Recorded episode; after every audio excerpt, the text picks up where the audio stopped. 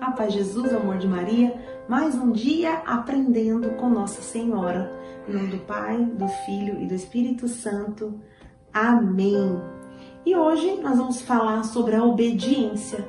Como a obediência é uma virtude grandiosíssima que nos leva à paz.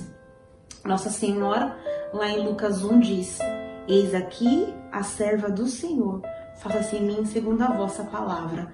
Ela foi totalmente obediente àquela voz de Deus, ela foi obediente à vontade de Deus, ela, ao invés de tentar dar um jeitinho, ela simplesmente obedeceu.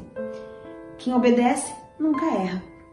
E a obediência, ela é tão grande, né? É, desde as pequenas coisas às coisas mais grandiosas. Se você não obedece nas coisas pequenas, você também não vai conseguir obedecer nas coisas grandes. É, se você, por exemplo, você que é pai, você que é mãe, quem quer ensinar os seus filhos a obediência, você também tem que ser obediente.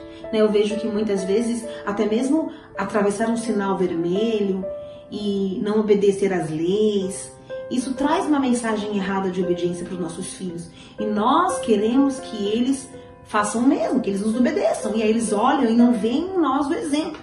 Quantas vezes você diz, não fica no celular, me obedece, e nós mesmos não saímos do celular. Então, quer dizer, a obediência começa das pequenas coisas, nas coisas temporais, nas coisas ali humanas, e elas crescem até a, as coisas espirituais, as coisas do Senhor, obedecer os mandamentos. Como que eu vou ter a liberdade que Cristo quer me dar se eu não obedeço aquilo que ele falou.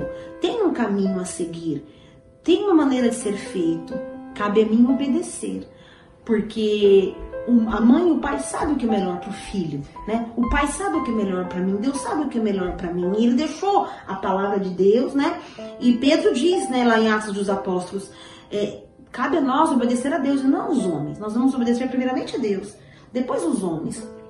Ou seja, já é no sentido espiritual. É claro que nós temos que obedecer às leis, sem dúvida, mas há algo superior a tudo isso que é Deus, a superior a todas as coisas. Por exemplo, eu não vou querer ah, e não vou apoiar uma lei de aborto que é contra a vontade de Deus. Então cabe a mim, que sou cristã, católica, que creio na vida, a obedecer primeiramente a Deus.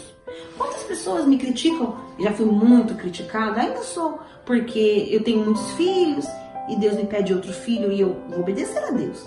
E as pessoas falam: você é louca, você parece que não mede as consequências.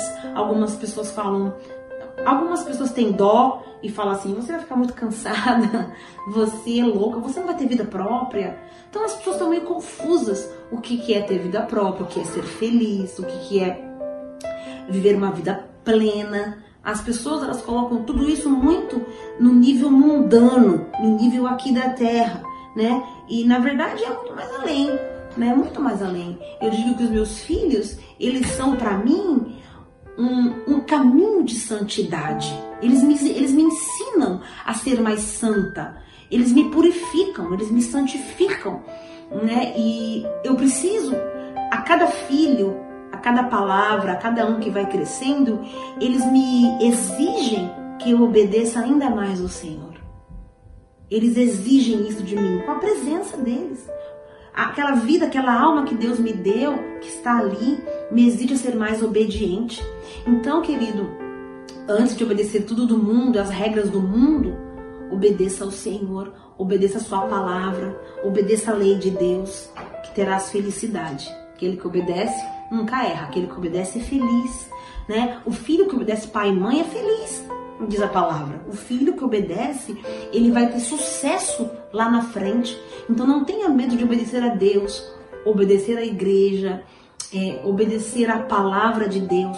Não tenha medo de seguir a risca aqui o que a Bíblia diz para nós fazermos, né? Que nós seremos felizes. Amém? Então a virtude de hoje é obedecer assim como Maria obedeceu. Diga sim, diga sim a Deus, diga sim a obediência ao Senhor. Amém? Deus te abençoe.